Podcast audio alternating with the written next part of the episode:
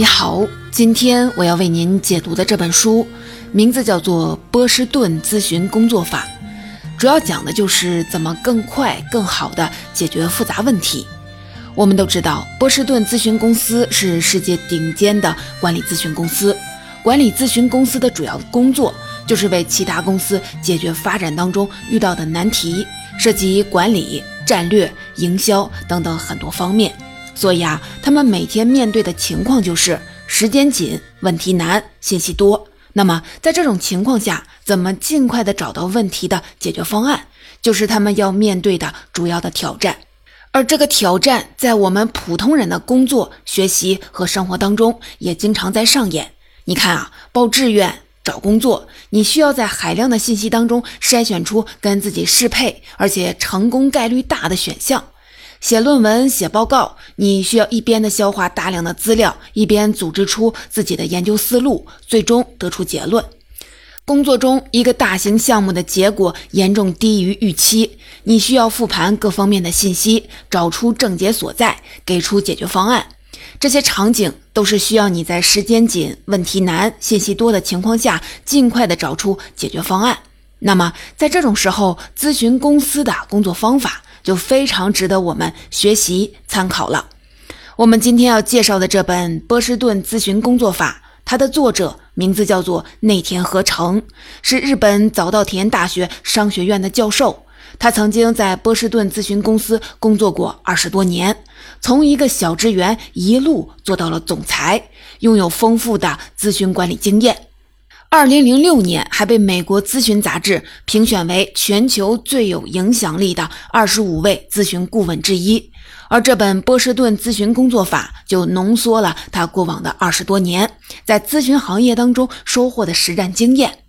目前在市面上还有我们解读过的书里，有一些也讲到了咨询公司所用的思维方法，但很多只是抽取了个别的思维工具，针对的是特定的思考环节。而在这本书里，我们能清晰地看到一个咨询公司从接到难题、诊断难题，再到解决难题的全过程。这本书分为了上下两册，副标题分别是“精准发现问题”还有“精准预测答案”。我们今天的解读也会分为两部分来展开。首先，我们一起进入第一部分，来说一说怎么精准发现问题。这句话一说出来，你可能就会觉得有点奇怪。刚才不是说了，咨询公司是在帮其他企业解决问题的吗？那问题应该是给定的呀，为什么还要去发现问题呢？我们先把这个问题放在这儿，一会儿啊再来回答。下面我想先请你来解决一个很经典的问题：假如 A 和 B 两个人面前有一个大蛋糕，请你给他们分蛋糕，你觉得怎么分才是最公平的？一个最直接的想法就是一人一半啊。那么接下来你就需要去研究怎么能分得更平均。你可能要用到尺子量，还要考虑水果的数量、奶油的分布等等。但是啊，一些之前接触过或者思考过这个问题的朋友，应该都知道这么做并不是理想的解决方案。更好的选择是让 A 来分蛋糕，然后 B 来先选自己喜欢的一块。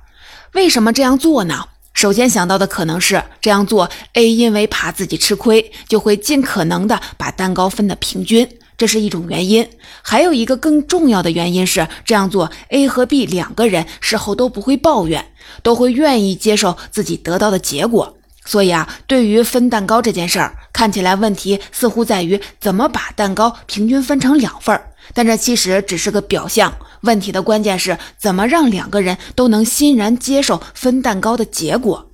分蛋糕这个问题，其实代表了我们日常所能见到绝大多数关于利益分配的问题，比如奖金分配、遗产分配、利润分配。处理这类问题的核心，都不应该是怎么才能分得更平均，而是怎么让所有人都能接受分配的结果。这就是问题表象跟问题关键的区别。这就回答了我们刚才提到的问题：为什么很多时候问题似乎已经在那里，还需要我们去发现问题？他说的其实是要透过表象找到问题的关键。再来举一个真实的例子：作者在做咨询工作的时候，曾经有一次受到一家日本信息技术厂商 D 的委托，帮他们拟定合作的策略。这家厂商的诉求是希望作者的团队帮他们找出在全球的企业赢家中哪家是最好的合作对象。他们还给出了自己心仪的候选——美国信息技术大厂 E 公司。但是啊，作者进一步了解情况之后，意识到，对于已经是赢家的 E 公司来说，D 厂商只是众多合作对象当中的一个。所以，如果跟 E 公司合作，D 厂商不但很难取得有利的合作条件，而且合作之后恐怕也很难在业务上掌握主导权，搞不好还会被 E 公司当成是子公司对待。所以啊，作者认为，D 厂商最初设定的问题，在全球的企业赢家当中，哪家是最好的合作对象是错误的，或者说只是个表象。如果更深入的思考，就会发现，他们之所以想要跟企业赢家合作，是因为想借助赢家的力量，让自己也成为赢家。那么这样的话，问题关键其实是和哪家公司联手地厂商自己才能成为赢家。后来，他们按照这个思路调整了合作的策略，最后选定了一家当时还称不上是赢家的美国企业作为合作的对象。后来，这两家公司一起开发了一个重要的手机系统，这个手机系统还成为业界的标准。这两家公司也同时获得了大幅发展，开拓出了一加一大于二的双赢局面。上面说的是精准发现问题，就是要透过问题的表象找到问题的关键。那么我们怎么找到问题关键呢？书里给出了一些方法。首先就是要站在问题提出方的角度考虑问题。像我们刚才提到的日本厂商 D 的例子，作者就是在他们提出的诉求的基础上又深入了一步，站在厂商的角度去挖掘他们真正想要的东西。作者曾经在波士顿咨询的十位资深的顾问进行了访谈，问他们是怎么探究问题关键的。他发现，大部分的资深顾问都很重视跟委托人之间的当面访谈，在访谈的同时，他们通过对方的发言、神情去思考对方想要什么、不想要什么。一位资深的顾问说，要用第一人称思考，也就是说，把自己当成这个公司的负责人，然后思考究竟怎么做。这样才能保证自己身在局中，设身处地，而不是一个旁观者。还有一种方法，就是以一个问题点作为思维的跳板，来发现更关键的问题点。比如说，你是一家私立幼儿园的员工，最近呢，你们的附近出现了一家新的幼儿园，他们采用游戏的方式来教孩子们学前知识，还自己编写了通俗有趣的教辅的材料，吸引了很多家长带着孩子报名，这就抢夺了你们的一部分生源。于是啊，园长跟你说：“我们想想对策，看怎么能竞争过他们。”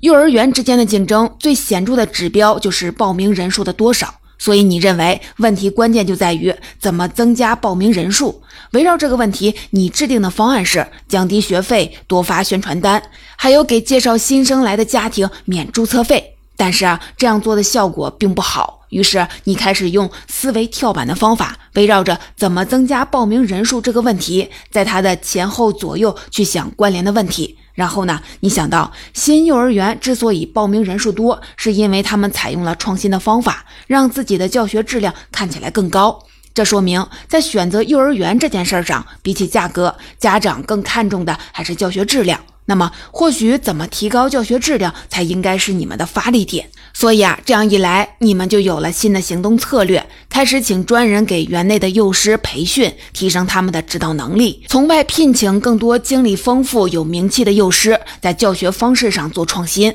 用这种方式提升了自己的竞争力，报名人数也随之上升了。这就是以一个问题作为思维跳板，在它的前后左右去寻找问题关键。到这里，我们已经讲了两种找出问题关键的方法，分别是站在问题方的角度思考，还有思维跳板。接下来，我们再来说说第三种方法，叫筛选锁定。我们还是先来听一个小例子：一家公司遭遇了小偷，这是问题的表象。那么要解决的问题关键是什么呢？从原因上来说，遭遇小偷可能是公司的防盗系统不够完善。也可能信息通报体制不灵敏，公司被盗了，隔一天大家才发现。如果从后果上来说，公司遭遇小偷会让公司受损，利润受到影响。另外，这次偷盗事件可能会被媒体报道，公司形象也会受损。在开始的时候，我们可以把这些都列出来，把它们作为问题关键的备选。可以看到，每一个备选背后都对应着一套行动方案。比如说，防盗系统不够完善。对应的行动方案是装栅栏、安监控、找安保公司；内部通报体制不够周全，对应的就是完善体制，制定紧急应变计划；公司财务损失，对应的是估算损失金额，沟通保险理赔；公司形象受损，对应的就是进行应急公关，在媒体上发声。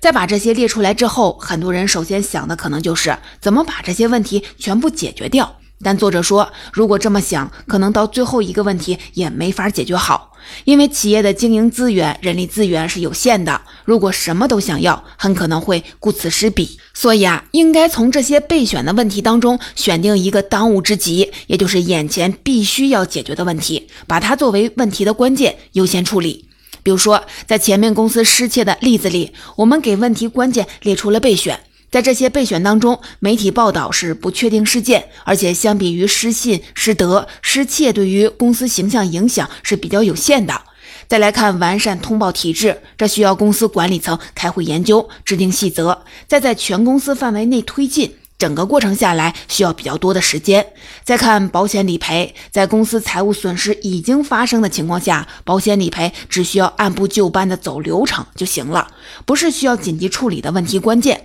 几个备选评估下来，人们发现完善防盗系统是见效比较快，也能防止公司再次失窃的选择。应该先集中资源解决它。作者说，这就是企业经营跟理论探讨的一个重要的不同。企业经营必须充分的考虑到资源的约束、实践的难度。这就导致企业很多时候都做不到面面俱到。在这类情况下，快速锁定焦点，优先处理关键问题就非常重要了。解决完关键问题，如果有余力，再去看其他的次要问题。这就像是一个被推进了急诊室的病人，他已经陷入了昏迷，头和脚都在流血。急救的人员需要在有限的时间内锁定最危及生命的问题，比如说颅内出血，去优先的处理，而不是先给脚趾贴创可贴。同样的，一家资金链断裂、正在滑向破产边缘的公司，也得先找出那个最需要优先处理的止血点，先把生命体征挽救回来，再去想其他的问题，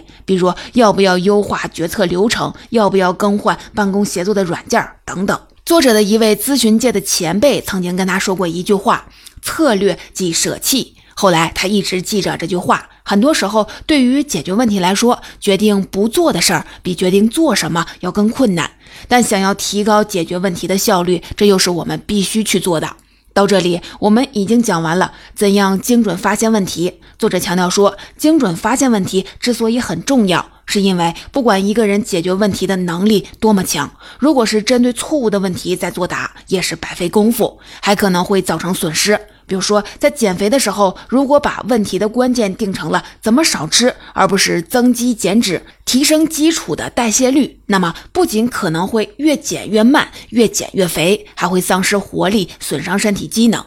在学生时代，我们面对的问题都是给定的，所以注重培养的只是解决问题的能力。但是啊，不管是在咨询工作里，在其他的行业当中，还是在成年之后的人生道路上，都不会有人告诉我们我们应该作答的问题是什么。所以每个人都需要自己去定义、发现自己要作答的问题。所以，精准发现问题对于几乎所有成年人来说，都是一项必备的技能。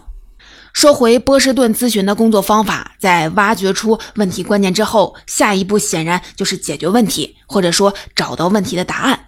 不管是企业还是职场人，每天都要面对各种问题，比如说怎么改善收益呢？怎么提高研发能力呢？怎么在竞争当中克敌制胜呢？还有啊，我们在写报告、写论文、写方案的时候，本质上也都是在解决一个个具体的问题，只不过有的是在实践层面，有的是在理论层面。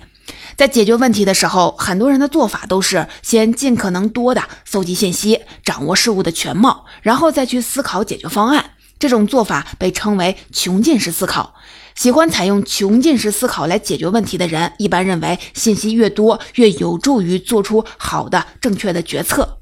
作者最初也是这么想的，但是到了波士顿咨询公司之后，他却发现这里很少采用穷尽式思考来解决问题，因为他们在跟企业接触的过程当中感觉到，这样做虽然看上去很稳妥，但是操作起来效率比较低，而且准确性也得不到保障。比如说，采用穷尽式思考的企业里，经常见到这么一种现象：一家公司为扭转不良业绩，决心重新的规划运营策略。于是啊，他们开始排查所有潜在的问题，从牵一发而动全身的大问题到芝麻绿豆的小问题，都要清查。包括产品的开发、申请专利数、生产成本、库存数量、产品质量、广告宣传、组织人员等等等等，所有感觉有问题的地方，通通先盘点一遍。然后呢，这家公司开始一个个去研究这些问题，分析他们分别对业绩造成了什么程度的负面影响，以及各个问题之间的关系。但是啊，这个过程非常的耗时。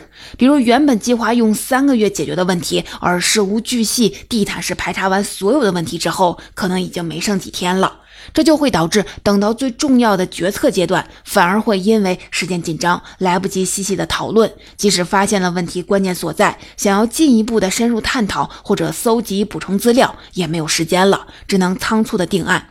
更不用说，如果之前的研究判断出了问题，也来不及修正了。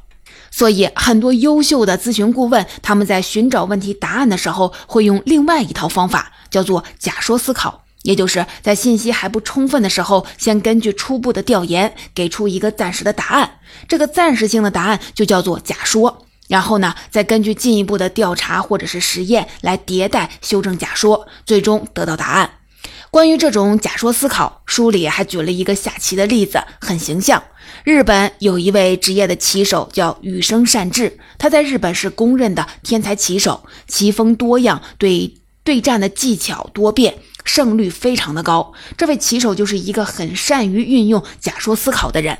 羽生善治下的这种棋叫将棋，是一种带日本特色的象棋。在将棋的棋局中，每一步棋有不下八十种步法。羽生说，落子之前的重点不是巨细无遗地检视所有的可能性，而是要先凭过去的经验和直觉，在刹那间排除绝大部分的步法。只留下两三种看似可行的步伐，然后把这三种步伐在脑子里的模拟棋局里进行检验，最后做出决策。这其实就很像是假说思考，先从所有的可能性当中筛选出看起来还不错的答案，然后再进行检验和修正。换句话说，就是要看似可行就出手，而不是滴水不漏的确认所有可能性之后才做决策。这种思考方式在下棋时很管用，在商务领域也同样的很管用。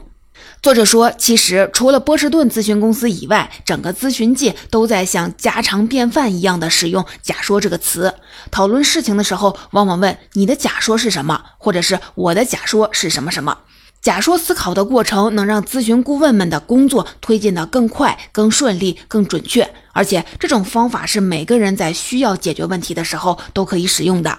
假说思考主要分为建立假说和验证假说两个步骤，咱们一个一个的来说。先来说建立假说。波士顿咨询公司内部曾经进行过问卷调查，问咨询顾问们通常是在什么状况下想出假说的。排名第一和第二的回答分别是讨论还有访谈。讨论自然不用说，就是在和同事、客户开会的过程当中，通过大家的头脑风暴得出的想法。这个方法啊我们之前啊也经常用，比如说我们每周会开一次选题会，针对大家选的书列的提纲提问、质疑、建议，在这种不断的思想交锋当中打磨出好的构思。另外，书里提到了另一种方法——访谈，也就是跟客户面对面交谈，或者去客户的公司实地走访。这一招不管是对个人还是企业都很有用。比如在《华为饱和攻击营销法》那本书里，我们提到，在华为研发经理有一半以上的时间都在公司的一线销售平台上转悠，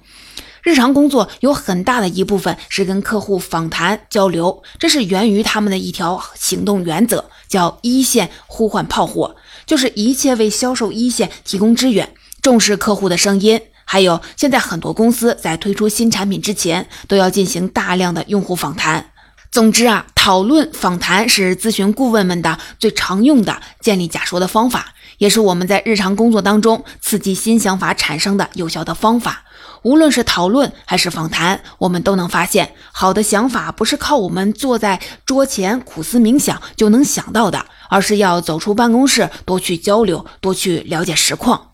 在书里，作者还讲到，咨询顾问在做访谈时会用到的一些技巧，也值得我们了解一下。首先就是遇到重要的问题，一定不要轻易放过，要一层层的往下挖。比如说，访谈对象谈到本公司 A 商品的市场占有率很高，深受市场好评的时候，不要只是回应这样啊，还应该继续的追问，为什么 A 商品的市场占有率这么高呢？受访者可能会回答，因为 A 商品的竞争力强。那么你要继续的追问，你觉得强主要是强在哪里呢？这个时候访谈就开始深入了。如果受访者回答出了 A 商品的设计采用了独特的复古风格，或者是 A 商品比同类商品要多一个功能，那么你才算是做到了刨根问底，找到了 A 商品市场占有率高背后的关键点。另外，由于访谈的重点在于要让对方吐露真话，讲出关键点，所以有的时候也需要采用一些犀利的话术。假设一位商品开发的负责人说，产品滞销的原因在于营销方式有问题，那么这个时候你就可以进行策略性的质疑，比如对负责人说，但是从数据情况来看，产品滞销的原因很可能是产品本身的竞争力不足，您在产品竞争力这方面怎么看呢？或者是往下继续的追问说，我想再跟您确认一下，是产品本身有问题，还是营销策略有问题呢？如果是营销策略有问题，那么问题是出在了渠道、价格还是宣传上呢？不过啊，一定要注意，在质疑或者是追问的时候，一定要保持冷静、礼貌，不能伤害对方的自尊心。不要说你的想法有问题，或者你这么做不对，我来教你怎么做这类话。而是要通过提问、追问来引导对方发现自己的问题，再通过访谈、讨论、调研等等方式建立起假说之后，下一步就是验证假说。要验证假说，也可以用讨论的方式。你可以拿着自己的假说，跟拥有不同视角的人去聊，看看他们有什么想法。除了同事、客户以外，还可以跟行业的专家聊，跟市场的消费者聊。另外啊，还有一种非常重要的检验假说的方法，就是实验。日本的连锁便利店 Seven Eleven 就非常的善于运用这种方法。Seven Eleven 一年的营业收入经常超过一千七百亿日元，营业利润率也超过了百分之三十五，在日本零售界是顶级的水平。但如果实地调研 Seven Eleven 便利店，你就会发现，无论是商品价格还是商品的齐全度，它都跟其他大多的连锁便利店没有什么两样，选址也未必特别好。那么 Seven Eleven 为什么还能创造出这样庞大的利润呢？作者说，这背后的一个很大的原因就在于 Seven Eleven 会反复的进行建立假说、验证假说这个循环过程。比如说，过去 Seven Eleven 的饮料专区是本着商品越齐全、销量越好的设想，尽量的上架更多的饮料品类。后来，他们想进一步提升饮料区的整体销量，就建立了一个假说：是不是商品越琳琅满目，消费者反而会淹没在信息的洪流当中，找不到他们真正想买的东西？为了避免这种情况发生，便利店是不是应该先替消费者做一轮的商品筛选呢？为了验证这个假说，日本 Seven Eleven 就实验性的把饮料区的产品种类减少了三分之一。根据过去的想法，商品种类减少，销售的业绩应该会下降。然而啊，这次的实验结果竟然真的验证了假说，业绩反而增长了三成。为什么呢？原因就在于 Seven Eleven 在精简商品的时候，减少的是那些平时销量不好的产品，把空出来的货架空间都摆放上了畅销的商品，这样就能让。多数的顾客一眼就能看到他们想要的商品，也避免了畅销商品很快被拿光、来不及补货的情况。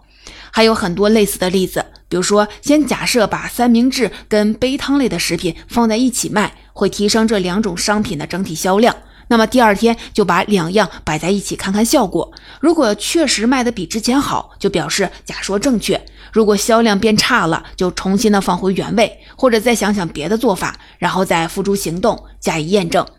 由于 Seven Eleven 建立了完备的信息系统，所以头一天设立了假说，第二天就可以通过营收数据得到结果。如果需要，隔天就可以进行其他的实验验证新的假说。一年最多可以进行超过三百次实验。可以说，Seven Eleven 的日常经营就是在这样建立假说、验证假说、迭代假说的不断循环当中一点点改善的。最终呢，也在利润数据上有了很好的反馈。